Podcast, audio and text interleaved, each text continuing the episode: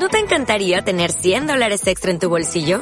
Haz que un experto bilingüe de TurboTax declare tus impuestos para el 31 de marzo y obtén 100 dólares de vuelta al instante. Porque no importa cuáles hayan sido tus logros del año pasado, TurboTax hace que cuenten. Obtén 100 dólares de vuelta y tus impuestos con 100% de precisión. Solo con Intuit TurboTax. Debes declarar para el 31 de marzo. Crédito solo aplicable al costo de la presentación federal con TurboTax Full Service. Oferta sujeta a cambios o cancelación en cualquier momento.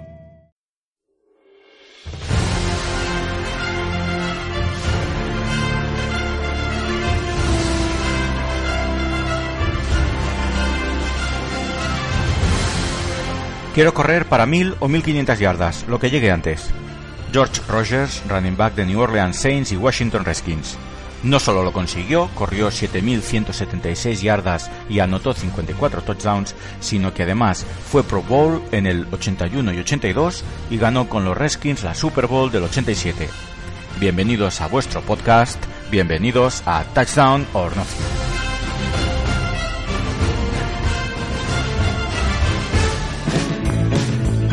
Vamos con los resultados de esta octava jornada de competición. José, adelante. San Diego Chargers 21, Denver Broncos 35. Peyton Manning, suma y sigue. Detroit Lions 22, Atlanta Falcons 21. Segunda gran remontada de Lions.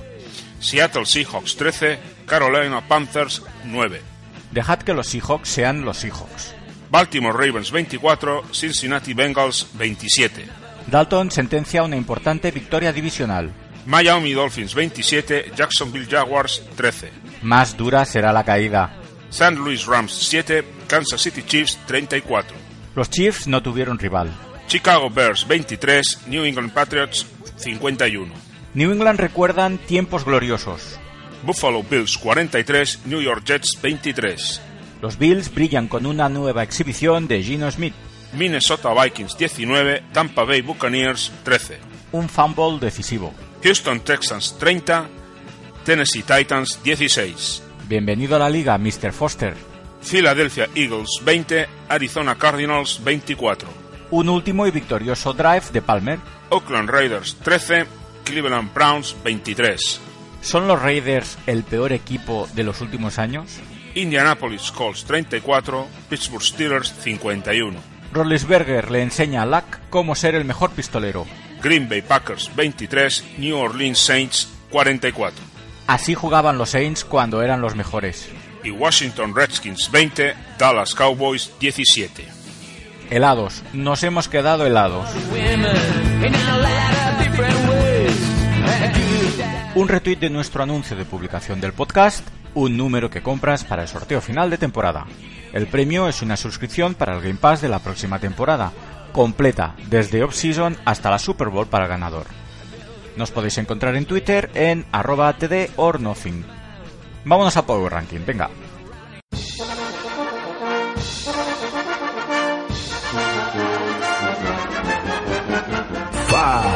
New England Patriots, 6 victorias, 2 derrotas se pasearon ante Chicago Bears, quizá el equipo más penoso de los que alguna vez parecieron buenos. Los Patriots recordaron cuando acumulaban títulos, rozaron la perfección en ataque y en defensa, y parece que han dejado atrás las dudas que sembraron en el inicio de temporada. Eso sí, del nuevo cuerpo de receptores del año pasado, ni rastro. Gronkowski, Edelman, Lafell y Viren encabezan los resultados en el juego de pase. Arizona Cardinals, 6 victorias, una derrota. Confié en los Cardinals con la llegada de Bruce Arians y Carson Palmer ante la incredulidad general. Pero a pesar de esa excelente defensa, se me antojan demasiado cogido por los hilos en ataque. Aún así están realizando una buena campaña y por ello aparecen regularmente en este Power Ranking. Detroit Lions, 6 victorias, 2 derrotas. Segundo partido que los Lions remontan tras irse al descanso muy por debajo en el marcador. Stafford lideró al equipo remontando 21 puntos en un choque contra los Falcons en los que fue muy regular. Por cierto, el cese de Mike Smith, cuando llegue, lo hará demasiado tarde. Dallas Cowboys, 6 victorias, 2 derrotas. A pesar de su sorprendente derrota contra The Washington Team, los Cowboys aparecen en la liga como una escuadra sólida, Romo ejerciendo de gran quarterback, Murray destrozando las líneas defensivas, Des Bryant y Terrence Williams dinamitando coberturas, una línea ofensiva que sorprende a propios y a extraños y una colosal defensa. ¿Este puede ser su año? Denver Broncos, 6 victorias, una derrota. No hay quien les mueva del número uno ni quien les tosa en un cara a cara. Esta semana fueron los San Diego Chargers, con destacadas bajas en ataque y en defensa, todo hay que decirlo, quienes mordieron el polvo de la derrota. Desde hace algunos partidos los Broncos van a más. Han mejorado su ataque terrestre y la defensa ha dado varios pasos hacia adelante. Son claramente el rival a batir.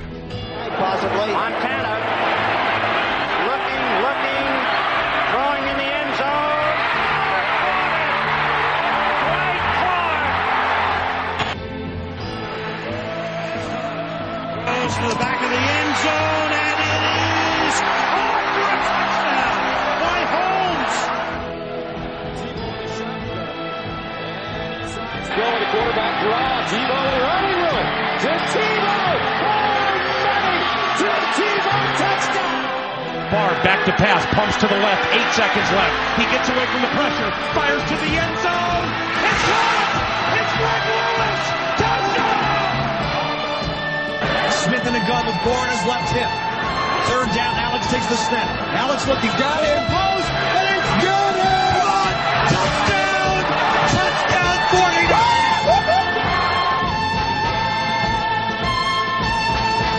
49! Un, dos, tres, estamos en el aire, ¿eh? Muy bien.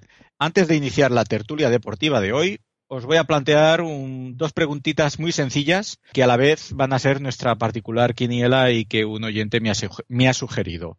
Solo tenéis que contestar dos preguntas. Primero, tras la destitución de Dennis Allen en Oakland Raiders, ¿cuál creéis que será el siguiente head coach cesado en la liga, ya sea durante la liga o una vez acabada? Y la segunda pregunta es, uh, ahora que estamos pues, por el primer tercio de la temporada, ¿qué equipo, y solo podéis decir uno, qué equipo creéis que va a ser el campeón de la liga? Perdona, ¿qué entrenador va a ser cesado? Sí. Mike Smith, de Atlanta Falcons. Rex Ryan, de New York Jets. Estoy de acuerdo contigo. Tomás. Yo estoy de acuerdo con José. Yo creo que va a ser Mike Smith. Ahí está la, la lucha reñida entre Mike Smith o Rex Ryan. Y la segunda pregunta, a, a, día de hoy, ¿qué equipo veis campeón? Denver Broncos. Jorge. Arizona Cardinals. Arizona Cardinals. Tomás. Eh, Broncos. Broncos. Yo me uno a la mayoría y de momento apostaría por los Broncos. Muy bien.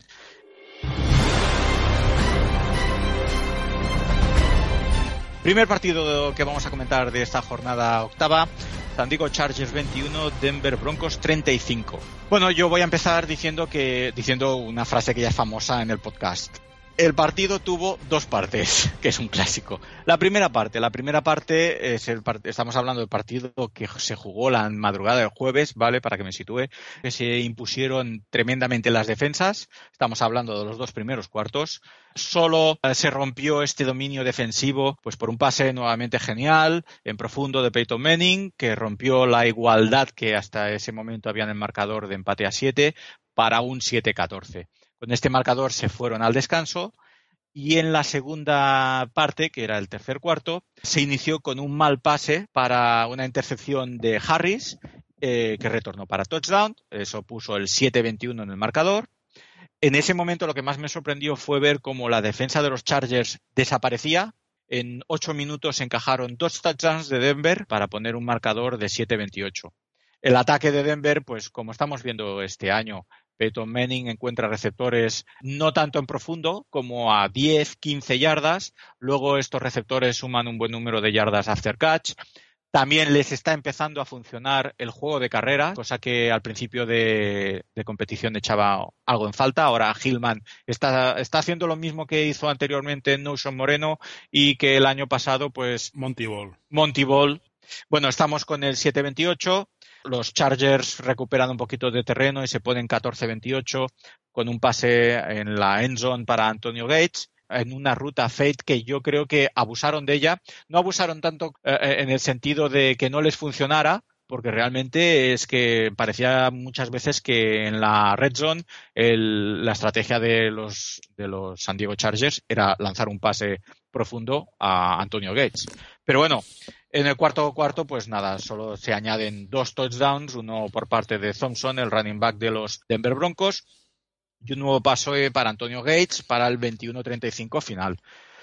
Mm, bueno, de los Denver Broncos ya he comentado mm, lo que viene siendo su filosofía de este año. Conforme van pasando las semanas, la defensa está creciendo y hay pocos quarterbacks en la liga que puedan jugar contra los Denver Broncos y tener un momento de pausa, poder buscar al, receptor profundo, de tener tiempo dentro del pocket. Eso parece que se ha acabado. Y de los Denver y de los San Diego Chargers estuvieron un par de peldaños por debajo del nivel, por lo menos de lo que yo esperaba. También es verdad que tienen muchos lesionados, sobre todo echan mucho en falta un buen ataque terrestre que ayude un poquito a perforar, porque si no, Philip Rivers, con la presión que se le venía encima por parte del front seven rival y el buen marcaje que hicieron esta vez sí la cobertura de los Broncos, tenía muy difícil pues encadenar un buen juego de pase. José, ¿viste el partido? ¿Alguna impresión? Sí, sí, vi el partido. Vamos a ver, era un partido que yo creo que todos esperaban muchísimo porque el año pasado San Diego le puso muchísimas dificultades en los tres partidos que jugaron, ¿no? O sea, tanto en San Diego como en Denver y bueno, y en, lo, y, en el partido de la ronda divisional.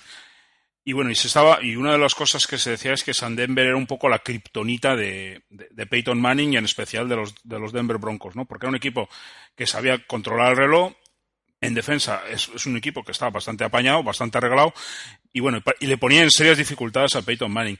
Sin embargo, yo creo que el Peyton Manning, y lo hemos estado diciendo en el podcast este año, lo hemos visto a lo largo de varios capítulos, es el mejor Peyton Manning que se ha visto, yo creo que en los últimos 10 años. O sea, yo creo que es incluso superior al de sus mejores años en los Colts, ¿no? O sea, está con un, con un control del tiempo, del, de, de, la jugada, de, de, las lecturas, de absolutamente todo, que bueno, que se puede permitir cualquier licencia. Encima, pues pues eh, este año pues tiene a tres jugadores como son Emmanuel Sanders eh, y los Thomas, o sea, de Marius y Julius, que están los tres en un estado de forma excelente, con lo cual, si un día falla uno, pues, pues te va a salir el otro y si el otro día falla uno, pues te va a salir, pues te va a salir otro. O sea, si un día falla uno de los tomas, te va a funcionar el otro tomas. Y si un día fallan los dos tomas, pues te va a salir Sanders, como ha pasado. Y no olvidemos que el gran olvidado es Wes Walker, que, que está ahí y que apenas está interviniendo, pero que también, te, también le tocará su día, ¿no? José, Entonces, y tiene buenos receptores y los hace buenos, ¿eh? Porque sí, ya sí, vemos no. lo que es jugar al lado de Peyton Manning y lo que es jugar al lado de Gino Smith, por ejemplo. Sin sí, querer uh, hacer leña del árbol caído, porque la haremos luego, pero Eric Decker ya se ve lo que es en, un, en Denver y lo que es en, en Nueva York. Yo, y yo, luego, pues. Sobre pues, eso, a, a, siempre digo lo mismo, que es que, que joder, Jacob Tame parece un tight respetable. ¿Quién? Jacob Tame. Jacob Tame, sí. respetable. Y quizá lo sea. No tiene mucha pinta. No, lo, lo, sabremos de, de, a ciencia cierta cuando Peyton se jubile. Y luego hay otra cosa, ¿no? A todo lo que estáis comentando. Si encima pues a los, a, les pasa lo que les pasó a los Chargers, que Brandon Flowers fue, fue, fue baja de salida, no jugó, y, y, durante el partido Jason Barrett se cae, se cae, se cae lesionado, que ya venía con problemas en el hombro, pues evidentemente una secundaria diezmada con ese ataque que tiene Peyton Manning, pues evidentemente, pues, pues, pues, pues no tienes, tienes muy poquito que hacer. Si encima, pues Hillman funciona y está funcionando, cuando nadie, yo creo que es una de las sorpresas también, o sea, está funcionando muy bien, pues al final, pues Denver tiene un ataque, pues de lo más completo, que ya lo sabíamos, el año pasado era un ataque muy aéreo, yo creo que este año es un ataque mucho más compensado, y sobre todo hace una cosa que yo creo que el año pasado no hacía tanto, y es controlar el reloj. Y eso es muy importante, y lo hemos dicho muchas veces a lo largo de esta, temporada, ¿no? Y luego, por último, la defensa. Bueno, la defensa, yo creo que la, la secundaria, Akib Talib, yo se lo comenté a Jorge la semana pasada. A mí Tremendo. me parece que está superando a Dominic Rogers Cromarty. Chris Harris, pues está jugando espectacular. Eh, tienen a TJ Ward, pues que es un safety, pues que, que, es un plus con respecto a lo que había el año pasado. A Robbie, que es un Rocky, que, es, que también está jugando muy, muy, muy bien. Y luego, por último, pues de Marcus Ware ha resucitado después de pues, unos años bastante malos en Dallas, donde se lesionaba continuamente. Este año está muy, muy, muy sano y además con DeMarcus Ware pues lo que ha hecho es pues mejorar muchísimo Von Miller, ¿no? Entonces es un equipo que está muy muy armado, eh, donde yo creo que tiene una debilidad y lo vamos a ver ahora es, es en la línea de linebackers, pero es un equipo que, que, está hoy por hoy muy bien armado. Es la primera vez desde que está Peyton Manning en Denver que tienen un, unos backs eh, a nivel de lo que se de lo que sería de esperar, ¿eh? Sí, Rajim, bueno, Moore, yo creo que todos le conocíamos, o sea, ya era un buen back, pero es que este año tienes a Robbie, que es rookie, a Chris Harris, a TJ Ward, Akib Talib, o sea, es una secundaria, hombre, no vamos a decir que es como la de Seattle, ni muchísimo menos, o la de Arizona, pero es una secundaria muy buena. Y los fallos o las ausencias más destacadas de los Chargers, pues como he dicho en el juego de carrera, Donald Brown estaba fuera y Ryan Matthews sobre todo estaba fuera también. Entonces, claro. Woodhead. Y Woodhead. Y Danny Woodhead está Woodhead. toda la temporada. Entonces, claro, son, son bajas que no solo es el primer receptor el que te va fuera, es que es el primer receptor, receptor y las opciones que podías tener Ah, Está atrás. jugando con Oliver, que 36 yardas. O sea, con 36 yardas contra los Broncos tienes muy poco que hacer. Tomás, Hombre, de Denver hay poco que comentar. Lo hemos dicho todo en, en, eh, hoy y todas las semanas anteriores. Eh, San Diego, a mí me pasa como a ti, a mí me decepcionó. Y, y- y no sé si es que se está viniendo un poco abajo el equipo. Eh, se le puede complicar la cosa porque Kansas City viene por detrás apretando, pero a mí lo que más me preocupó, y está por ver si es un partido y en el que las cosas la tenían complicadas, eh, eh, no sé si estamos volviendo a ver al, Philip Rivers de hace años, ¿no? Al, pistolero que te perdía un partido. Es verdad que las dos intercepciones no, no fueron especialmente graves, pero, pero volvimos a ver a Philip Rivers, eh, no sé si por encima de los 35 o los 40 intentos de pase, o sea, muchos para cómo estaba jugando Pero normal. eh. San Diego últimamente. Pero es normal. si el juego de Abajo. carrera Hombre, no estaba ni una yarda, pues tendrán que pasar. Y aparte pero que es ya un van mal dos partido. semanas seguidas en las que les pasa. Y pero es un mal partido, Tomás. Un mal partido no puedes juzgarle.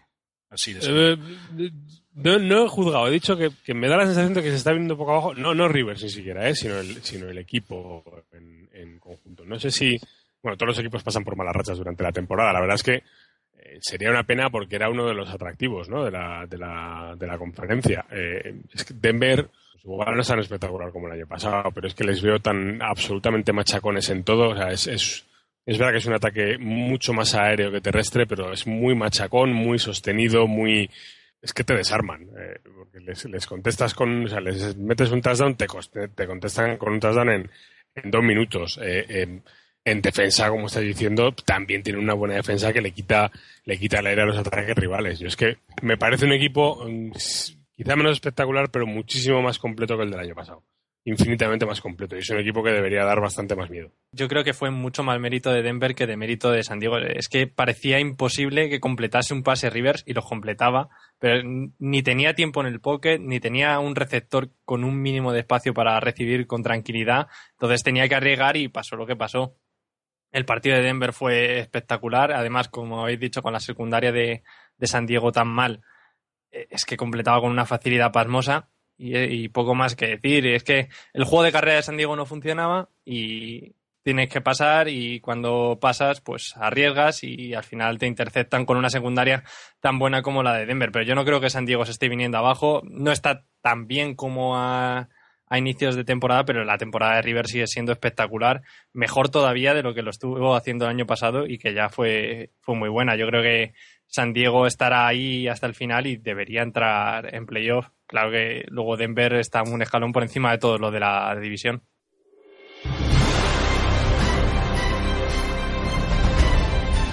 Baltimore Ravens 24, Cincinnati Bengals 27, con el resurgir de Andy Dalton. José.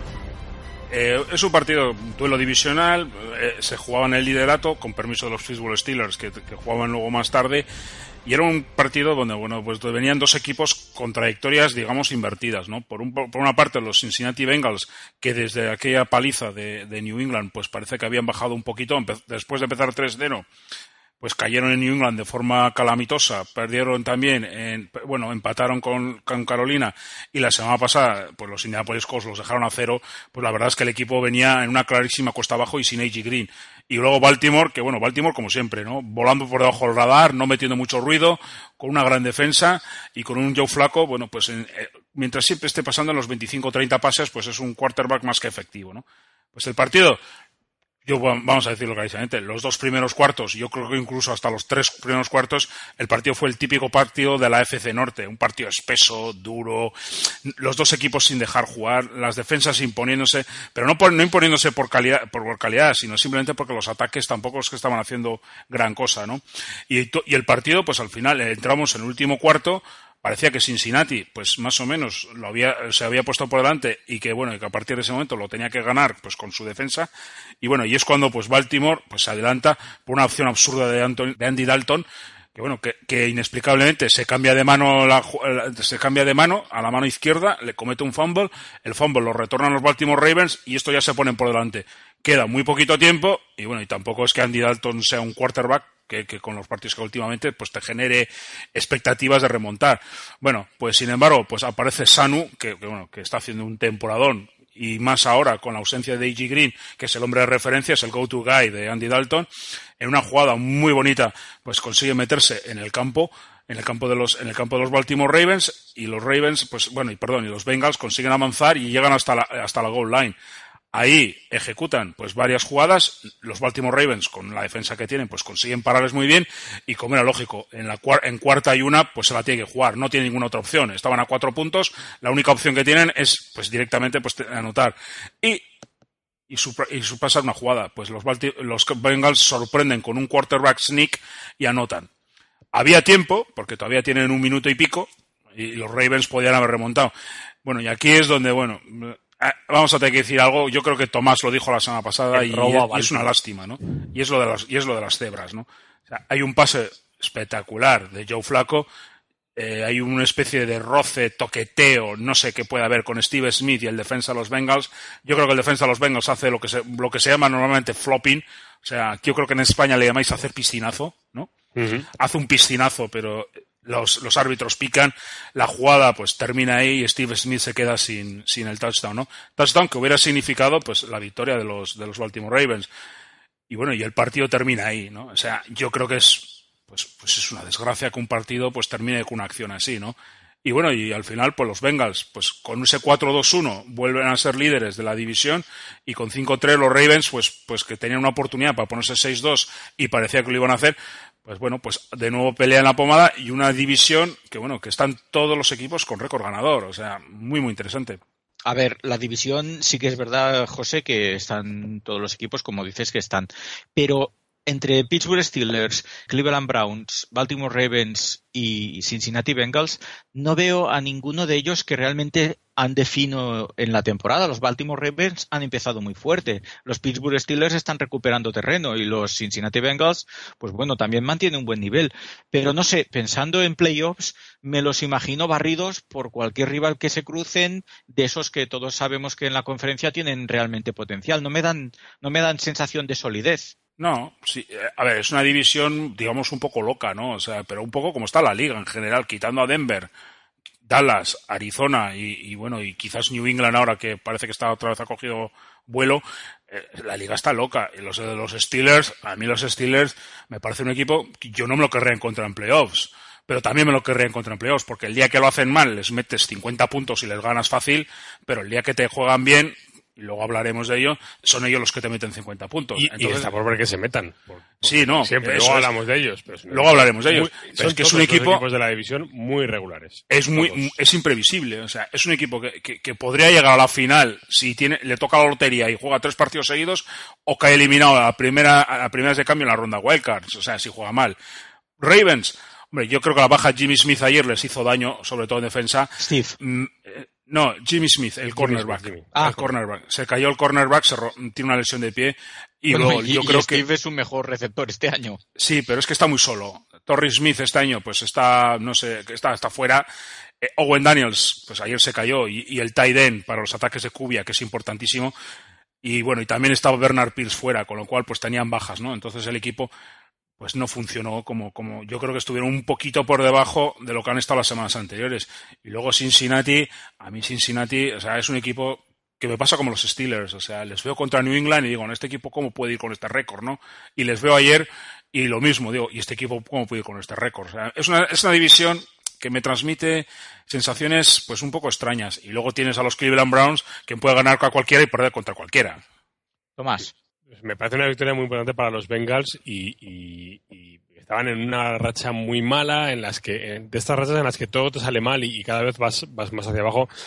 Quiero ver si, si esto les devuelve cierta moral y vuelven al nivel de principio de temporada, que, que- en realidad era un nivel bastante bueno y para mí con diferencia el, el mejor equipo de la división. ¿no? En las últimas tres semanas ha sido, después de lo de New England, absolutamente horrible, pero es verdad que la victoria de ayer, que no es nada bonita, eh, le- les puede dar mucho ánimo. Y yo, por, por volver a comentar lo que ha comentado José y que dije yo en su día, es que me empieza a pasar como en el baloncesto. Yo ya no sé lo que es un pass interference. No tengo ni idea. No, no, durante muchos años ha estado muy claro lo que era. Ahora ya no. Ahora, ahora, ahora es. Oye, queda a criterio de, del ¿Pero por árbitro cuál hablas? de albedrío. ¿La, ofensiva o la defensiva? cualquiera de las dos. Es, Ah, que, es, es Porque que- es que es la de ayer es lamentable. Pe- Pero como tantas otras. Porque Sí, sí. lle- lle- Llevamos así en esta temporada muchísimas. Es, Bueno, es en verdad New que- Orleans, Green Bay, ayer hubo una también de, bueno, de, de- para cogerle al árbitro y que vuelva a casa andando. Claro, es- o sea, y, y en teoría esta es la temporada en la que iban a prestar más atención a- al pass interference y además en la que tienen al equipo de árbitros pegados a las teles en la sede central de Nueva York y toda la historia. Pero, pero, el tema del pass, interfe- pues del pass interference y de los holding, que tampoco hay manera, o sea, ves a uno agarrando por el cuello al otro y no es holding, y ves a otro que le, le sujeta medio segundo de más de la manga y entonces ya es, yo no me- la verdad es que no me aclaro. Y la verdad es que eso está empezando a influir en, en- en demasiados partidos. ¿eh? Es- hilo que comentas, Tomás, perdona que te interrumpa. Es que yo, como estuve viendo también el partido de New England, ayer Daryl Revis y Brandon Browner estuvieron dando leña, pero no veas cómo, leña, leña y leña, y no pitaron nada. Ves esa jugada y dices, pero aquí qué pasa, ¿no? es, eh, como hace dos semanas, cuando expulsaron a, a Luke en Carolina por tocar al árbitro, y resulta que el árbitro venía por detrás, él no lo Sí, veía, es- abrió es los que no lo brazos y, y luego efectivamente ves a los otros dos dando leña como locos y, y no pasa nada. No sé qué es lo que ha pasado con los árbitros esta temporada. Recuerdo el, el año de la huelga, que aquello era terrible y, se iba a caer el mundo porque iban a poner aficionados en lugar de a los profesionales. Oye, que, que vuelvan los de la huelga, que es mejor que lo que estamos viendo. No, tampoco Sí. es eso. Siempre se olvida en el tema del pass interference que la primera regla de todas es comprobar, bueno, comprobar, eh, valorar a ver si el pase era atrapable por el receptor, Es- ¿eh? que esa- eso muchas es- veces se olvida. Esa es otra, porque, porque hemos visto pases interferentes, Que- pases que iban a, a que, 10 yardas. que no los que no los pueden agarrar nunca en la vida y también hay que reconocer que los jugadores no lo están poniendo nada fácil pero es que realmente es verdad porque tú ves una carrera de un cornerback y un receptor y ambos se están dando durante lo- las 10 15 yardas que pueda recorrer Pero es que lo de ayer fue flopping. Jordi, Sí, esto, sí. Es, esto, es, esto es como lo que decía Bill Shankly, el entrenador de Liverpool, sobre el fuera de juego, ¿no? Que la regla del fu- fuera de juego es que si hay un jugador en posición de fuera de juego y que intenta obtener una ventaja, y Shankly decía, bueno, es que si no está intentando obtener una ventaja, debería estar intentando. claro claro Entonces, eh, en fin, entonces es, eh, verificar es el ahí trabajo de los jugadores. Si ellos saben que sí según lo que hagan pueden sacar ventaja, lo van a hacer. Claro, lo van a hacer siempre y yo como entrenador querría que lo hicieran. Pero claro, no es todo tan fácil como valorar si el defensor ha impedido ah, al receptor capturar el envío antes de que él realmente lo pueda, porque igual un de- una décima de segundo antes el receptor ha desplazado a su marcador. Entonces, claro, pass interference de la defensa, del ataque, de ambos. El, el problema, Jordi, al final es, la fa- yo creo que es lo peor de todo y es la falta de criterio.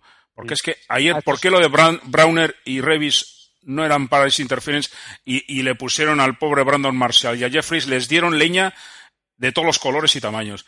Y, y- y luego vemos unas jugadas que es que le rozan y pisan ese interference, ¿no? Más que nada se echa en falta un criterio igual para todos. Que sepas que si haces eso, te lo van a pitar. Eh, em, Jorge, que te hemos dejado. Sí, no. Y si, y si no, tanto que está de moda revisar cada jugada que les parece dudosa, pues a, a lo mejor hay que meterlo en algunos otros aspectos que tengan dudas. Lo que pasa es que se le ve tan, tan decidido, o sea, que eso era un pass interference que el- el- la verdad que hay que concederle al chico de los Bengals que se tira muy bien, porque yo en directo lo vi y, y algo raro había ahí. Y lo primero que piensas es que eh, Steve Smith ha- ha- le ha empujado. Claro, luego lo ves y el chico se tira, pero en directo parecía. Era una victoria que si hubiese ganado Baltimore era muy importante, además remontando en el último minuto, pero ganan los Bengals, se, se aprieta la división, ahora juegan creo con, con Pittsburgh la semana que viene y a, a Baltimore se le puede complicar un poco la historia. Y además, como habéis dicho, eh, en el juego terrestre, después de lo de Ray Rice, Bernard Pierce desapareció, están ahí con Forse está no- lesionado, ¿eh? Sí, pero que están con Forset, que no lo está haciendo mal, con Y, te, y Talia como Sí. Taliaferro. Talaferro. no sé, que tampoco lo está haciendo mal, pero claro. ¿En qué estaremos pensando hoy? Es que tenía un día muy jurídico hoy. Pero vamos, que no, no son running backs de alto nivel y luego, en, como habéis dicho, Owen Daniel se lesionó, Dennis Pita se volvió a lesionar, eh, Torrey Smith está eh, que no está y al final eh, te queda un tío de 36 años como Steven Mee para sacar las castañas del fuego. Entonces, con eso no puedes a- aspirar a demasiado. Aún así, si los Ravens entran en playoff, son ese equipo que yo sí que no querría encontrarme porque en playoff compiten muy bien. No, no, Joe Flaco en playoff es temible. Yo creo que, que- ningún equipo que salga de la, de, la FC Norte para playoffs, salga uno, dos o, o según cómo sea del año, incluso tres, nadie los va a ver como potenciales campeones, pero también son todos equipos muy incómodos. ¿eh? Cualquiera No, de los cuatro no, no. pueden ser Yo, equipos si muy me incómodos. tocan los Bengals, los quiero ir desde ya, ¿eh? Yo, sí, sí, yo yo, también. los Los Bengals antes que los otros dos. Eh, pues, Sí. pues, eh, mm, pues mira, eh, lo mismo se decía de Flaco, que no, que si no pasa de ronda, que si tal, que si cual, hasta que pasaron y mira lo que hicieron. Eh, A mí un equipo que juega buena defensa y que en un momento determinado puede correr bien y pasar bien, aunque no sea el favorito, siempre es un equipo incómodo en playoffs. Siempre. Eh, que, que luego no será de los favoritos, pero te la puede liar.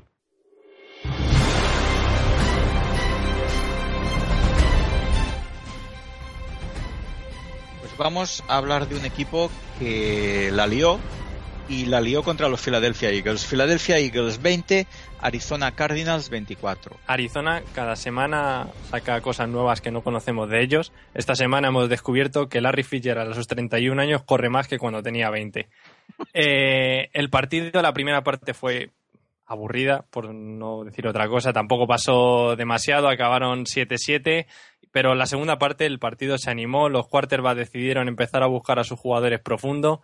Eh, el primero que conecta es Carson Palmer, que tiene números altos en el partido, pero realmente son por dos lanzamientos que le, por dos touchdowns largos que le salen. O sea, tampoco hizo un partido exageradamente bueno. Pero claro, en el primero conecta, el pase era corto, era una, una slant con, con Fitzgerald, que el tío se empieza a ir de- de defensores, empieza a correr cuando todo el mundo pensamos que le van a pillar porque Fitzgerald siempre ha sido un receptor relativamente lento. Sigue corriendo con el balón sujetado a lo Colin Kaepernick, que si le pillan lo pierde seguro, pero aún así nadie lo pilla y anota el touchdown. Se empieza a animar eh, Arizona, la defensa funcionó bastante bien, la secundaria volvió a funcionar muy bien, se eh, presionaban bien a, a Foles, pero aún así Nick Foles consiguió encontrar a, a- a Jeremy Macklin, que tuvo uno de esos grandes partidos, en una de- en la primera de las dos grandes bombas que hubo en el partido, y anota el touchdown. Pero luego Palmer, que no estaba para, para, para pocas bromas, encuentra también en otra bomba a, a John Brown, el, el rookie, y al final Arizona se acaba El llevando el partido. Sí, sí. Y al final Arizona se acaba llevando el partido que yo creo que alguien en Arizona acabó con uno o dos infartos porque lo tuvo hasta el último segundo, y nunca mejor dicho, porque les quedaba un segundo a, a- Filadelfia para completar un pase y anotar el touchdown. Lo completa, lo que pasa es que Jordan Matthews creo que era el que lo captura, no logra pisar en la Enson, pero vamos, más de un corazón se paró ahí en Arizona y los Cardinals siguen ganando partidos y yo creo que empiezan a presentar seriamente su candidatura no solo a ganar su división, porque San Francisco y Seattle siguen relativamente lejos a estas alturas, sino a ganar incluso la conferencia. Tú, Jorge, has comentado que la jugada, la jugada final, la de Matthews, que, que no, no, no logra poner los pies. Yo creo que es más mérito de, de- de- de- del Honey Badger, de Tyron Matthew, que lo echa, direct- lo echa literalmente. Sí, sí, sí, y- lo, lo empuja justo cuando va a Claro. plantarlo. Pero es que la jugada anterior, la jugada anterior, que también es otra jugada que va a la Enson, lo que vemos que es el defensa, yo creo que lo hace muy bien, en vez de ir a buscar la intercepción, que es, que es lo que los defensas parece que el ADN le pira, directamente la despeja, ¿no? O sea, Sí, ese y- problema que tuvieron Sherman y Thomas Sherman y en un Thomas. catch de, con de Kelvin Benjamin. efectivamente, que entre ellos no se pusieron de acuerdo y yo creo que era más fácil despejarla que interceptar. Entonces, eso te da la idea de lo que siempre hemos hablado muchas veces aquí, ¿no? O sea, lo que es un equipo muy bien entrenado. O sea, el equipo no va a hacer la intercepción, a hacer lo bonito, no, va a lo práctico. Lo práctico que es, la saco fuera. Y, y con el defen- y con el, con el jugador en ataque, ¿qué hago? Lo mismo, lo saco fuera de banda. ¿Por qué? Porque así no hay dudas. O sea, yo no voy a intentar interceptar, a molestarle, no, no, no. Hago lo más práctico, lo que, lo que muchas veces hablamos, jugar smart football, ¿no? Fútbol inteligente. Y yo creo que, y bueno, y a mí de Arizona, lo que, lo que, aparte de lo que has comentado tú, que Larry Fitzgerald parece que ha resucitado, que los números de Carson Palmer no son al otro mundo, porque efectivamente dos jugad- 150 yardas son con las jugadas de Brown y, de Fitzgerald, ¿no? Y, creo que tuvo 200, espera, luego mirar aquí, 320 yardas, con lo cual la mitad son en dos jugadas, ¿no? Lo que yo creo que de los Arizona Cardinals, y es admirable, es que es un equipo que no teniendo el talento que puedan tener otros equipos, o sea, es la actitud con la que salen a jugar todos los partidos. Salen, como digo, salen con el cuchillo en los dientes y lo dan todo, desde el minuto 1 hasta el minuto 60. O sea, es un equipo admirable en ese aspecto. Tomás. Em, no mucho más que comentar. Yo la primera parte que decía Jorge que era aburrida ya no solo es que fuera aburrida, luego frenaron el ritmo.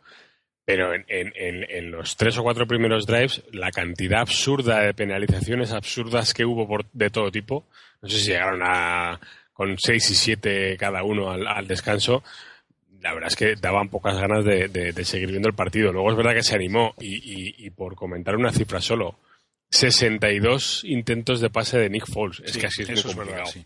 Es que es muy complicado. Es verdad que tampoco se correrán poco, porque, porque, porque se debieron ir a las casi 30 jugadas de carrera, pero Pero atacaron muy, muy 26. rápido ayer, ¿eh? Ata- atacaron muy, muy rápido. Atacaron, Bueno, y de hecho- muy rápido, pero el problema es que así no solo cansas a tu defensa, te cansas tú mismo.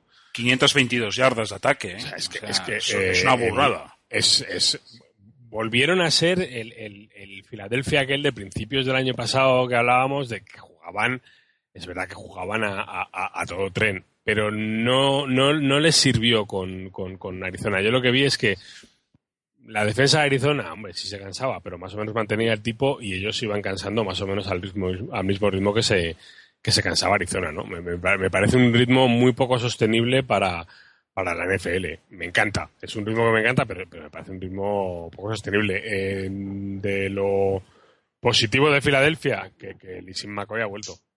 Y- y este equipo con McCoy corriendo bien es otra cosa. Bueno, hay gente que afirmaba que con Foles no se podía liderar la ofensiva de los Eagles, ¿eh? No, sí se O sea puede, que- se puede perfectamente. A mí me parece un buen quarterback. No, no es una superestrella, pero es un buen quarterback. Pero con un running back es mucho mejor. Con un buen running back, quiero decir. ¿eh? Y, y Pero es en buena ver, forma es, es otra historia. Eh, De Arizona, lo que hemos comentado. Una defensa muy seria y que está para pocas bromas y, y luego en ataque hace lo que tiene que hacer. Y además, lo que me gusta de, de- de Palmer, que es ya perro viejo para estas cosas, es que se adapta muy bien a cada partido. Si en un partido tiene que lanzar solo 10 veces y todo pasos cortos lo hace, y si en otro partido tiene que volverse loco y, jugar a lo pistolero, pues lo hace. Se adapta muy bien a cada partido y- y eso a Arizona le está yendo muy bien. 27 primeros downs Filadelfia por 17 solo Arizona y 521 yardas por 400 de Arizona. O sea, lo que dices tú, el, la locura de, de posesión, velocidad y juego, pero que bueno, que efectivamente, como dices tú, se es poco efectivo, es poco efectivo, pero, pero- pero además el propio Y- Chick Kelly lo dice, dice, yo, a mí la única estadística que me interesa son los puntos. Sí, no, lo dijeron durante la transmisión, que es lo que quiere es puntos. Y ayer efectivamente se quedó con 20 puntos y perdió el partido. Bueno, yo iba a añadir dos, dos valoraciones. La primera, ahora que está tan de moda ponerse medallas, es que yo en la previa de hace dos años, cuando empezó el proyecto con Bruce Arians, creo que del podcast fui el único que apostó por Arizona no para conquistar una Super Bowl, sino como un proyecto que podía funcionar, ¿no? Algo que habían traído. Y ese algo era empezar por traer a Carson Palmer, que era un tío que todavía tenía ganas de jugar cuando era veterano, que ya era veterano en aquella época.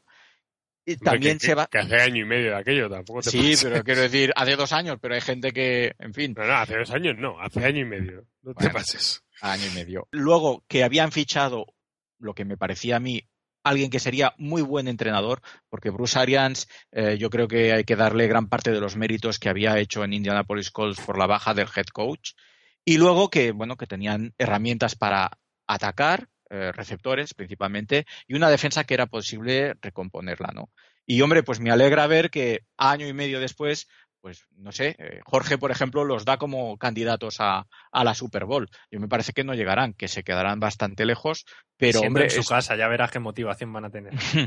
pero, pero bueno, que es un equipo que, que está creciendo en base a, a lo que comenté, ¿no? En cuanto a los Arizona de hoy en día, es verdad, están arriba en la clasificación, pero yo creo que, que como los equipos que se construyen con algo de limitación hacen una temporada regular buena, incluso pues eso pueden dar alguna sorpresa, no creo tanto que ganen la división, pero van a estar ahí.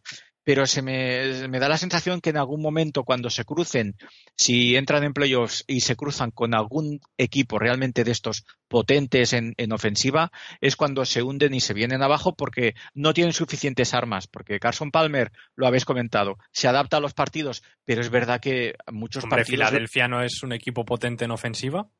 Sí, pero por ejemplo uh, se encontraron con los Broncos y le sacaron 21 puntos de ventaja. Sí, bueno, Entonces, los Broncos se, se la han sacado casi todos. Bueno, pues me refiero a eso, porque cuando un equipo necesita anotar, como lo vimos ayer en el caso de los Panthers, que comentaba yo el año pasado que estaban muy limitados en ataque, aunque la defensa era buenísima, Arizona puede seguir un poquito esta línea. En, en defensa eh, son buenos, porque las estadísticas así lo dicen. Es el quinto equipo encajando menos puntos. Es el tercer equipo uh, mejor contra, contra la carrera, ¿no? En, contra el pase ya son tremendamente vulnerables, pero bueno, en, esa es la composición de la defensa. Pero es que luego llega en ataque, claro, no tienen apenas carrera. Pero es que no se puede valorar las estadísticas actuales de Arizona en ataque. Han jugado sin Palmer la mitad de la temporada y sin Ellington los primeros partidos y el resto tocado. Entonces sí. hay que empezar a valorar desde que ha, vuelto Palmer los números que han hecho, que los dejo ojo, lo mismo son iguales, pero no, a mí pero me da la sensación de, no, de que atacan mejor. ¿eh? Y Ellington, por ejemplo, es uno de los tres jugadores, de los tres running backs que no ha bajado de 70 yardas en ningún encuentro. Jorge, Entonces, no se puede valorar, o sí, porque nosotros al final lo que, lo que valoramos bajas al margen es lo que hace un equipo durante la temporada. Pero no Quítame es lo mismo jugar tres. con Palmer que con Stanton. No, no es lo mismo, claro, pero los Seahawks también tienen bajas, los Broncos también tienen bajas, cualquier equipo tiene bajas. Es algo con lo que ya tienes que contar eh, en una campaña. A mí no me parece un ataque gran note poco, ¿eh?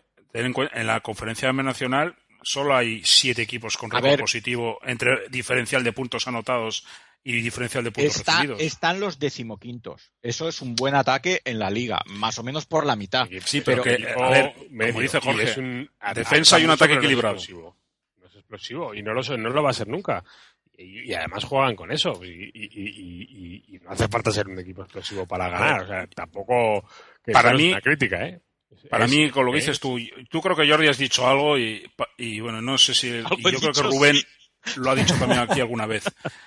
Yo creo que a Arizona le va a pasar una cosa, que va a haber un partido en el que se van a quedar cortos, pero no solo cortos de juego, sino también cortos de banquillo, porque van perdiendo piezas y en una temporada de 16 partidos más playoffs, eso lo acabas pagando. Bueno, pero es que hay que estar preparado para todo. Si en cuanto tenemos una baja ya nos escudamos en la baja, a mí no me vale. Ya, pero no es yo una creo baja, que es una colección de bajas. Cortos, yo creo que se van a quedar cortos, efectivamente, cuando se crucen con alguien a quien tienes que ganar y, no te, y, el, y el ataque se colapsa. No voy a decir que va a ser un desastre como los Bengals, porque esos se estrellan y se estrellan a lo grande. Pero es que no te llega el equipo para más. Te llega para entrar en playoff, pero no mucho más. Pero yo creo, creo que no es, veremos, no es un caso. Veremos. Yo creo que no es un caso como podríamos, como no sé si va por ahí, comparándolo con Carolina o algo así, que se puede quedar corto con una defensa muy buena. Yo me parece que el, el, el ataque de Arizona es bastante más potente y tiene más recursos que el de Carolina. O sea, la defensa será por ahí, pero eh, es Arizona tiene más recursos semana, para sacarte un partido en ataque. Me pillas en una semana que vi el partido de Carolina y claro, no los puedo defender mucho. Pero no, bueno, algo superiores a Carolina sí son en ataque, pero yo creo que no les llega a los Algo no bastante más. Pues Fischer, solo con Fitzgerald y Floyd tienen mucho más talento que lo Fitzgerald, que... Floyd y Brown. Joder, John Brown este es todo un descubrimiento, que viene de la segunda división del fútbol universitario. Vamos. Además, ayer la jugada que hace, o sea, no sé si habéis visto el Game Day el de la NFL, es lo que lo dice Dion Sanders. O sea, lo impresionante es que a la velocidad a la que va es capaz de poner los dos brazos en paralelo para que la pelota le caiga como una cesta, que eso es lo difícil y no se puso a celebrar antes de anotar eso el es. como otros. Como, Sammy como Watkins, otros. Efectivamente. efectivamente. De verdad, eso me, me recordó a, a, ¿Cómo se llamaba aquel chaval de los Broncos que soltó el balón antes de entrar en la end zone? Sí, sí. Y creo sí, que lo hizo partido. dos veces. bueno, Leon Led también lo hizo en su día y no, ha ocurrido más veces. Es un clásico ese partido de los Jets con ese. Bueno, es que con no, decir, no, me, las a, podemos cantar las estadísticas de No, Gino pero a, como comentario al margen, aparte de aparte del tema de Sammy Watkins y el, y el touchdown celebrado antes de tiempo, que al final no es touchdown, ese retorno en el que tumban a un tío en la end zone y luego se levanta, bueno, los Jets están en, en, ya en modo de autocombustión y, de- y- y se está, pero, pero, pero- Y luego la culpa era de Mar Sánchez. y luego la compra, efectivamente. En, en modo autocombustión, como dices tú, Tom- eh, Tomás, están los Chicago Bears, ¿eh? que lo de Eso Lamar también. Houston de ayer es de juzgado de guardia. Cuando te han metido 45 puntos, celebrar que le has metido un sack a Jimmy Garapolo, un quarterback rookie, y te rompa los ligamentos, es de juzgado de guardia. Y es un jugador que cobra 15 millones garantizados. Y no es el primero que lo hace este año en lesionarse Sí, pero para eh, celebrar. Tulloch lo hizo en una... Bueno, lo de Tulloch tiene pase porque iban delante en el marcador, pero es que es que estabas perdiendo el partido. Estabas con el Jimmy Garoppolo, minutos de la basura, y te rompe los La verdad, sí, sí, sí. Yo, debo- yo creo que debería devolver el bonus.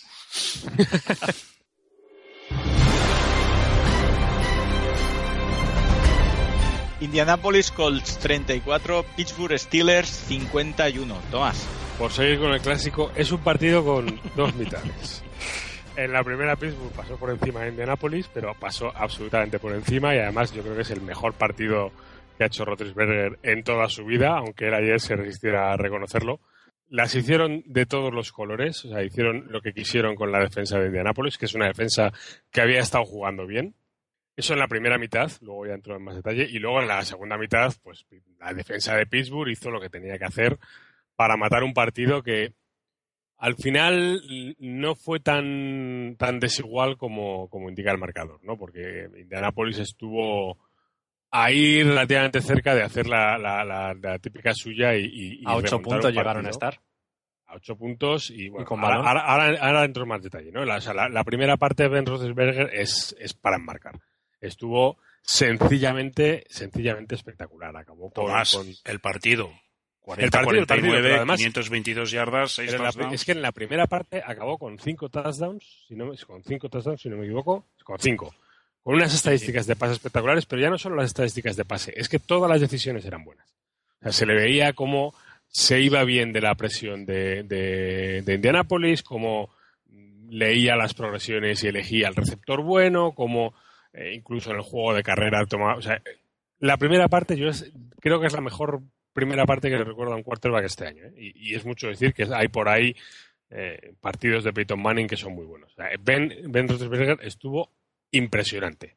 A falta de cinco minutos de descanso, pues se pone en 35-10. Parece que, bueno, pues a cinco minutos del descanso, del descanso parece que, que empieza, pues la que ya son típicas de, Andrew Luck, ¿no? Eh, eh, empieza a remontar. De hecho, ya se van al descanso 20-10. En, en- en apenas 3-4 minutos consiguen un, un touchdown y luego un, un field goal. En la segunda parte, aunque empieza con otro buen touchdown de, de Roethlisberger eh, de pase, eh, Indianapolis en, en dos drives muy muy rápidos vuelve a conseguir dos touchdowns y se pone pues 34-42 a 8 puntos como decía Jorge y en, el último cuarto es cuando eh, cuando cuando Andrew Luck yo creo que él en parte no, se, no pierde el partido porque con el partido que hizo Pittsburgh no lo pierde él pero pero sí que mata cualquier oportunidad que tuviera de, remontada a Indianapolis ¿no? En- en- en- eh, estando en su propia endzone eh, lanza un, un pase incompleto a Hakim Nicks que, que, que- obviamente es un, un intentional grounding y se convierte en un safety, con lo cual hay dos puntos para,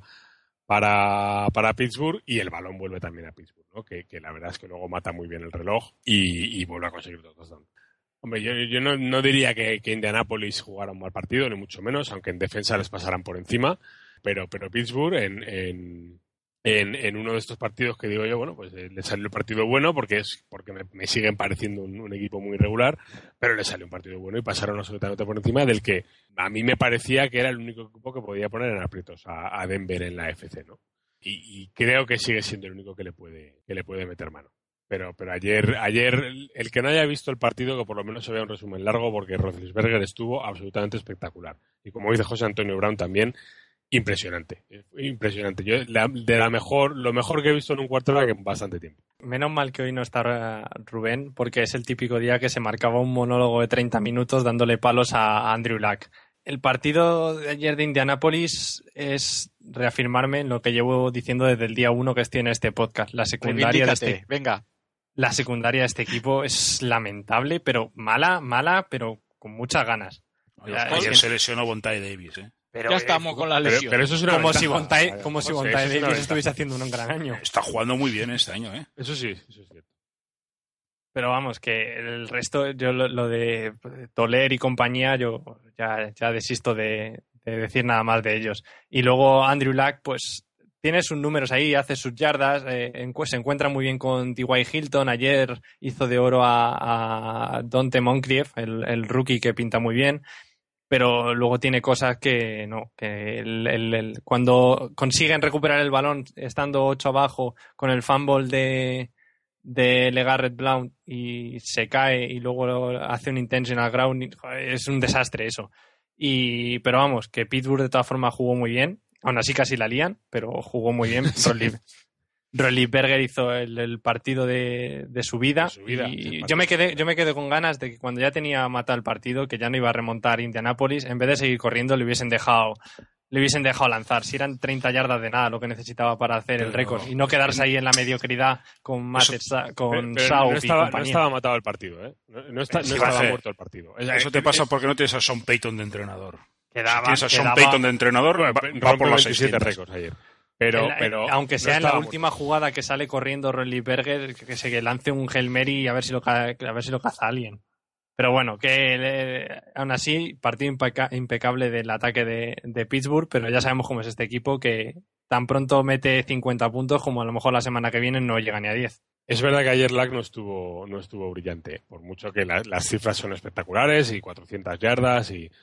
Pero también es verdad que es que le metieron en un hoyo muy, muy rápido. Es que, es que desde, desde, desde el, prácticamente el minuto 13, o sea, desde el segundo minuto del segundo cuarto, estaba ya con, con, con tres, o sea, estaba 21 a 3. Eh, es que se pasó el partido Pero no es la primera vez que le pasa a Indianapolis eso. O sea, muchos partidos se van en la primera parte. Pero, pero a lo que me refiero es que muchos de los fallos de después, de, de- de- de Andrew Luck, que los tuvo, los tuvo porque estaban en una situación desesperada en la que tenían que ir lanzando a lo loco. Y sí, luego recupera el balón y el, el, el intentional landing y el safety y todo lo que tú quieras, pero, pero es que estás ya en un estado de aceleración tal que, esas cosas pasan. Cuando, cuando los Colts llevan el partido mucho más controlado, no le pasan. Es que. Tomás, el problema no es que lancen a lo loco, que vale, que de acuerdo, que Lack muchas veces lo hace.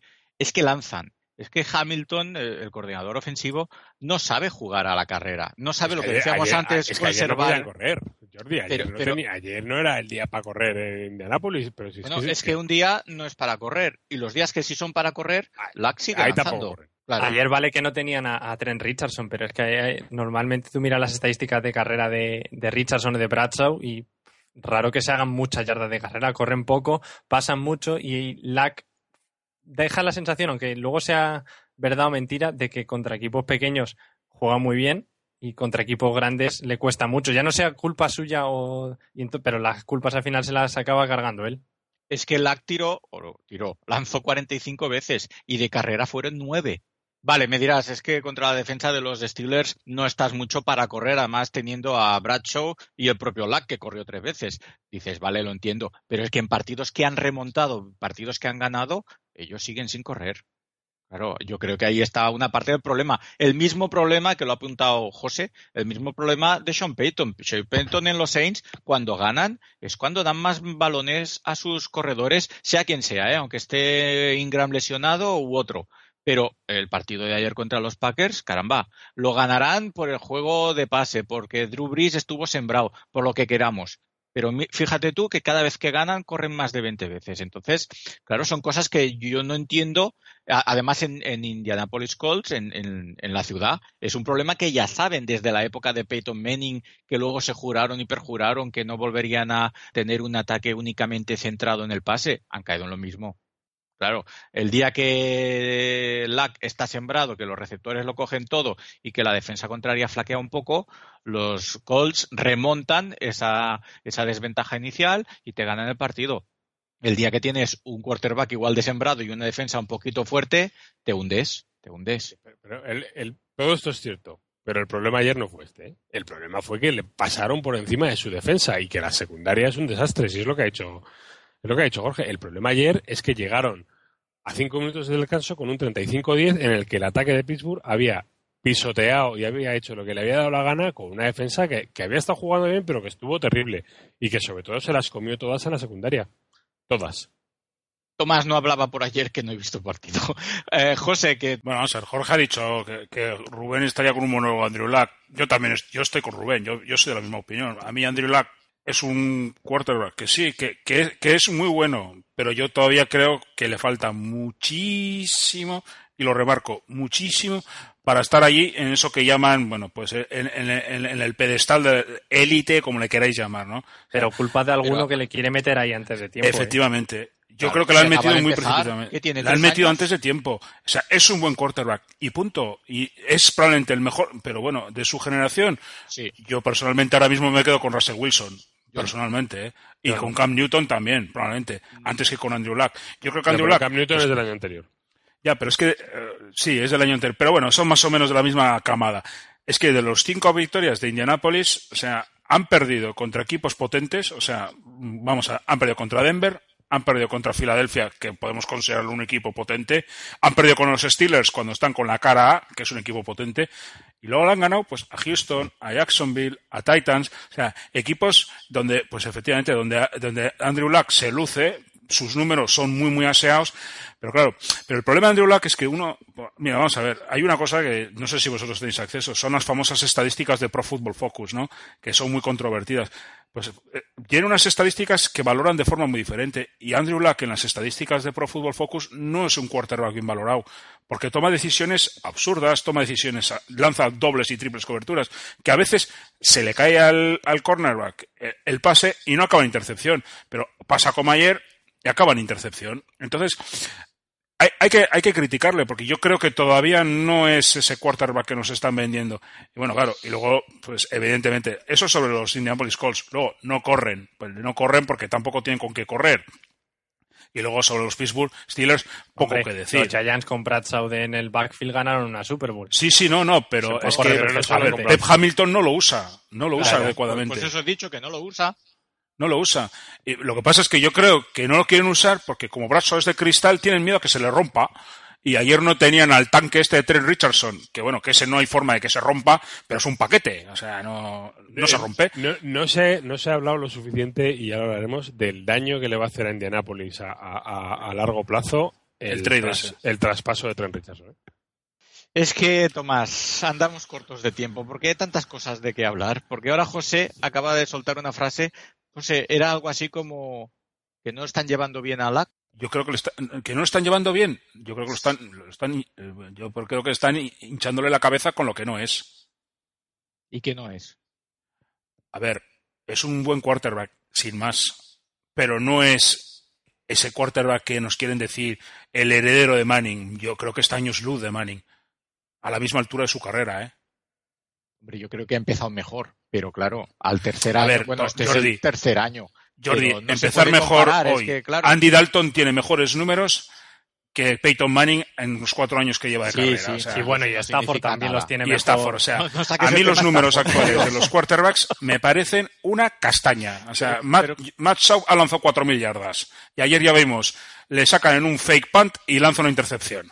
Bueno, hemos prometido, Jorge y yo, no meternos en el tema de Stafford. Yo lo que, solo lo que comento es que yo prefiero, ah, se, es- eh, se está diciendo de LAC que lo están convirtiendo en un pistolero. Vale, y yo pregunto, ¿qué tiene de malo ser un pistolero si eres bueno? Es que estamos ya ah, reconduciendo el juego hacia no tomar riesgos o no más de lo necesario No. entre que un Sí, pase no, no a 10 pistoleros, yardas. pero- Tomás, déjame acabar. Te equivocas. Te no, no equivocas. me equivoco No, porque me lo han dicho a, a porrones de gente. Si eres es, un es mejor bueno, un eres pase- Peyton Manning y Tom Brady. Eh, eh, o Así Brett que no eres un pistolero. Vamos a ver. A mí un montón de gente me ha dicho que es mejor jugarse un pase a 10 yardas con un 80% de, de probabilidad según están en el terreno de juego de convertir el primer down que lanzar uno de 25, 30 o 35 para un touchdown. Y yo digo que esto es hacer partidos aburridos.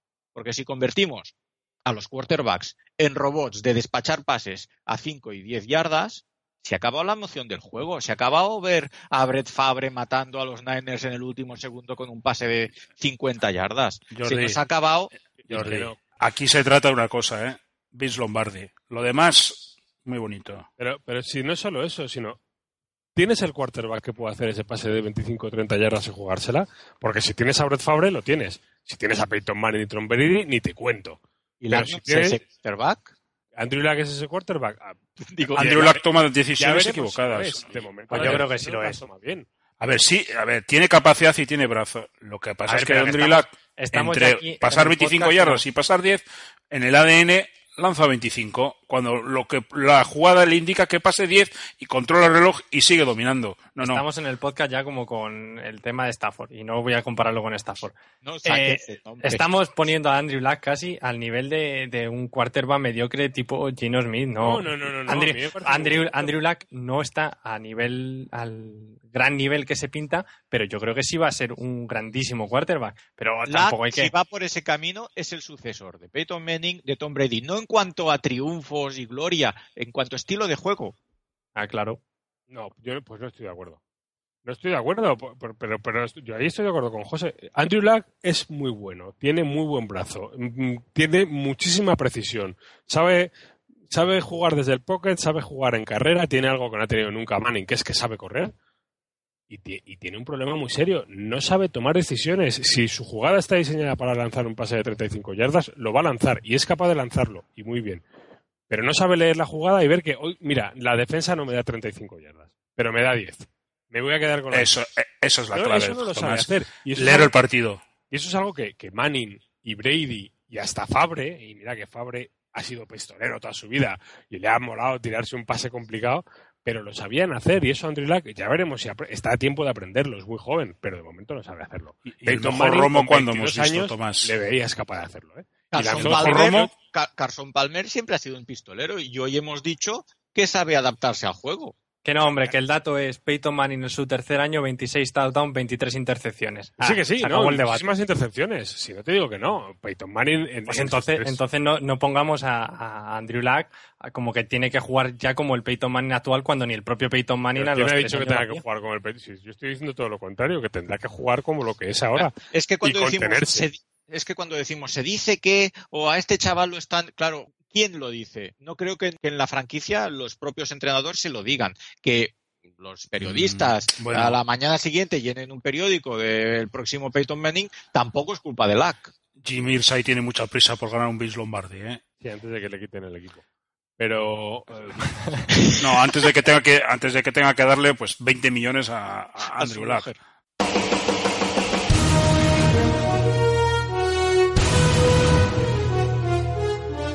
José, recomiéndanos, a ti te corresponde el honor de, de recomendarnos un partido de la primera sesión y me vale también que recomiendes si quieres el del jueves. Vamos a ver, el partido del jueves es interesantísimo. Aunque sean dos equipos con récords sospechosos, es un partido muy interesante. O sea, eh, se van a jugar la división, seguramente. Pero bueno, ya que me dices un partido de las 7, pues vamos a ver. ¿Será a las Mm, 6 todavía? Sí, no, no, ya no. ¿Cambian el sábado por la noche Unidos? Cambian el sábado por la noche, sí. Muy bien, pues ya a las 7 de la tarde, ¿qué te Arizona, Dallas. Arizona Dallas, ¿por qué? Pero- Los equipos que están arriba, O sea, dos líderes, a ver, dos líderes de división que tal y como está ahora mismo la tal y como está la conferencia americana es el factor campo. Tomás, otro partidito a eso de las 7. yo va a parecer que barro para casa, pero no. No. No, me- me- me- para mí el partido es el, el Arizona que Dallas. Pero el segundo mejor partido, San Diego-Miami. Eh, un equipo que va al alza, que es Miami, aunque ya veremos cómo del alza va, y otro que parece que va un poco a la baja, aunque ya veremos cuánto, que, que es San Diego. Y, hombre, ahí por detrás, aunque todavía es pronto, pues eh, eh, eh, eh, empiezan ya a posicionarse los equipos para, para esa wildcard que ande por ahí rondando. Jorge, un partido de las 10 de la noche. 10, 10 y media, lo que prefieras. Hombre, pues el único decente que hay, que es el Denver Broncos New England Patriots. Si alguien puede toserle a los Broncos ahora mismo es el típico día tonto de New England en casa, como además viendo que la conexión Brady Gronkowski vuelve a funcionar como nunca, es ahora o nunca casi en la liga regular. Bueno, yo voy a recomendaros, por no repetir ninguno de los partidos que han comentado mis compañeros, voy a recomendaros el Ravens Steelers, porque los Steelers, bueno, están de subidón con su última victoria y los Ravens, pues también van bien a pesar de la derrota de esta semana. Son dos equipos que, como el resto de compañeros de división, están luchando, pues, para conseguir un poquito de distancia, ¿no? Para ver quién va liderando la división. ¿Alguien quiere hablar? Jorge, por favor, ilústranos sobre el Colts Giants. Pues será el, día, en el, día en el que la secundaria de los Colts no funciona en toda la temporada y funcionará e interceptarán a Eli. No, no. Es un buena buena piedra de toque es para. una un objetivo imposible, ¿eh? Pero bueno, sí que- No, Eli solo lleva cinco intercepciones este año. Pero vamos, es una buena piedra de toque para ambos equipos. Para New England casi descolgarse viendo cómo están Filadelfia y Dallas si no ganan. Y para Indianapolis, como pierdan, eh, se le van a complicar un poco bastante las cosas. Entonces es un partido interesante para los dos equipos.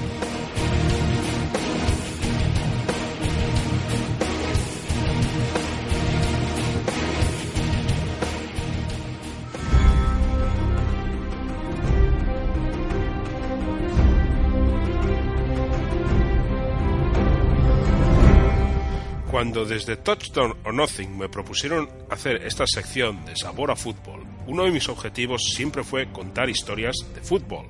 Y el fútbol no solamente se limita a la National Football League. También existe el fútbol a nivel universitario, a nivel de high school, la liga canadiense, ligas europeas y diversas ligas menores profesionales o semiprofesionales. Y antes de la NFL también existía el fútbol. E incluso en algún capítulo hemos hablado de participación de mujeres en una liga dominada mayoritariamente por hombres.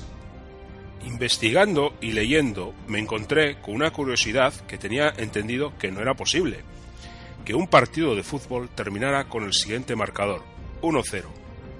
Y no solamente es posible, sino que al menos ha ocurrido en dos ocasiones, la última de ellas el 30 de octubre de 1966. Esto que acabamos de contar es posible en la Canadian Football League, donde existe una jugada que se denomina single o rouge, que viene del color rojo en francés. Esta jugada se puede producir en dos ocasiones. Si cualquier jugada de patada, field goal, punt o kickoff, la pelota es declarada muerta dentro de las 25 yardas propias. En la NFL son las 20 yardas. Y la segunda, si una pelota sobrepasa la línea de touchdown o sale por la banda lateral dentro de ese espacio de las 25 yardas y toca suelo a un jugador o cualquier otro objeto. En la NFL o, en el fútbol universitario, esta jugada sería un touchback, pero en la reglamentación de la Canadian Football League es un single, un punto para el equipo que efectúa la jugada. Como hemos dicho antes, el 30 de octubre de 1966 los Montreal Alouettes ganaron a los Ottawa Rough Riders por 1-0 gracias a esta jugada, el single o rouge. También en la Canadian Football League hubo hasta 1928 una curiosa regla que debe sus orígenes al rugby. En este deporte, el ensayo no solo consiste en entrar en la zona de anotación con la pelota, sino además ésta debe hacer contacto con el suelo. Es una jugada muy importante, ya que el punto extra, que en el rugby vale dos puntos, depende de dónde la pelota haga contacto con el suelo. En la Canadian Football League, cuando un jugador entraba a la end zone, debía hacer contacto la pelota con el suelo. De no hacerlo, se conseguía lo que se conoce como un single point touchdown. Es decir, si era objeto de un tackle o perdía posesión sin haber hecho contacto, solamente se le concedía un punto. Esta regla fue abolida en 1928. En la NFL, la sabiduría popular te dice que solo existe una jugada donde es posible anotar un punto. Es la conversión del extra point, por lo que en principio un partido de la NFL nunca podría terminar con un resultado donde un equipo anote un solo punto. O terminas a cero, o en la siguiente posibilidad son los dos puntos de un safety. Sin embargo, esto no es así. En la NFL sí existe una posibilidad de un punto. Por tanto, es posible. Otra cuestión muy diferente es que sea probable, pero la jugada desde luego existe, por lo que un partido de NFL podría terminar perfectamente con un marcador de 23-1. ¿Cómo? Solamente existe una jugada donde se concede un punto que no sea la conversión del extra point, y es aquella en la que el equipo que intenta transformar ese punto extra es objeto de un safety en su propia end zone. ¿Es esto posible? Pues sí, claro que lo es. Existen hasta dos formas. La primera es si cuando ejecutas el extra point, el equipo que lo intenta corre 97 yardas para atrás hacia su propia end zone y se anota un safety. Sería un muy extraño pero posible take the safety. La segunda es aún más rocambolesca. Si el equipo que ejecuta el extra point es penalizado hasta en 20 ocasiones por delay, acabaría entrando en su propia end zone, lo que acabaría dando un punto al equipo contrario. En la NCAA o fútbol universitario, las posibilidades de anotar un punto son mayores. Si el equipo que intenta el extra point es interceptado en la end zone o el field goal es bloqueado y la pelota es recuperado por un defensor y este es objeto de un tackle en la end zone, también se concede un punto. Esta jugada ha ocurrido al menos en cinco ocasiones, la última de ellas en la Fiesta Bowl del año 2013. En la NFL, sin embargo, esto no es posible, porque una vez que la defensa toca la pelota, la jugada se considera muerta. Por tanto, como ya hemos expuesto, existen diversas posibilidades para que un equipo anote un solo punto. Y ahora cabe hacerse la pregunta, ¿ha habido partidos donde un equipo anote un solo punto? Como ya hemos dicho, en la Canadian Football League existen constancia de al menos dos partidos que acabaron con un marcador de 1-0. En la National Football League no existe ninguno en sus archivos, aunque sí existe un partido que acabó con un marcador de 27-1. En 1948, los Brooklyn Dodgers de la All American Football League, la liga competidora de la NFL y de la que surgieron los Cleveland Browns, jugaron un partido de pretemporada contra los Montreal Alouettes de la Canadian Football League, una tradición que después continuaría la NFL. Aquellos partidos se jugaban con las reglas de las dos ligas. La primera parte se jugaba con las reglas de la Canadian Football League y la otra con las de la American Football League o National Football League o viceversa. En aquel partido de 1948, la única anotación de los Montreal Alouettes fue un single o rush. En la National Football League sí existe la posibilidad de que un partido termine 1-0, pero en ese caso no habría anotación. Si uno de los dos equipos no se presentara a jugar, se declararía vencedor al equipo que sí se presenta por un marcador de 1-0. Esto no ha ocurrido jamás en la historia de la National Football League.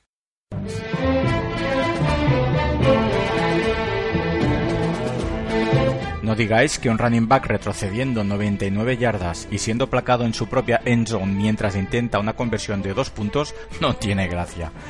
El programa de hoy, además de analizar algunos partidos de la jornada y el discutido Power Ranking, ha llegado con el interesante debate sobre el futuro de Andrew Luck o las diferentes filosofías de juego. Como en casi todo, lo importante no es imponer la razón unos a otros, sino exponer argumentos y que cada uno saque sus propias conclusiones. A lo máximo que aspiramos aquí es a ofreceros estos distintos puntos de vista. Compañeros, hasta la semana que viene.